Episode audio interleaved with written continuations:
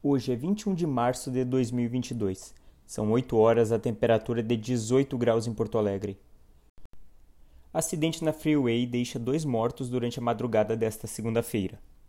A colisão foi entre um caminhão de carga e um veículo de manutenção no quilômetro 94 da rodovia.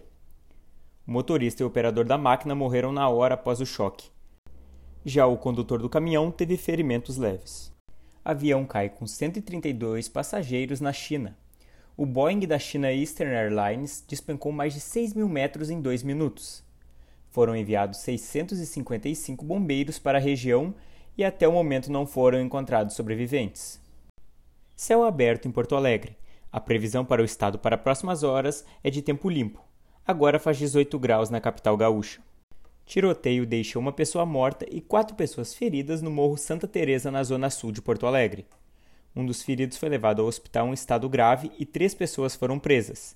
A polícia apreendeu uma espingarda, quatro pistolas, um revólver, quatro veículos, dois celulares e dezenas de munições. Grêmio e Inter serão julgados pelos eventos acontecidos no Grenal adiado do dia 26 de fevereiro nesta tarde.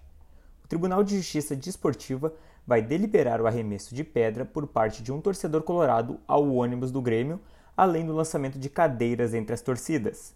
Já o tricolor gaúcho será julgado por cânticos racistas.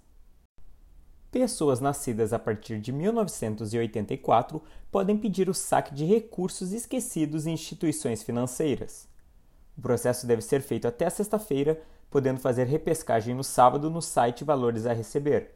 Para mais informações, acesse valoresareceber.bcb.gov.br.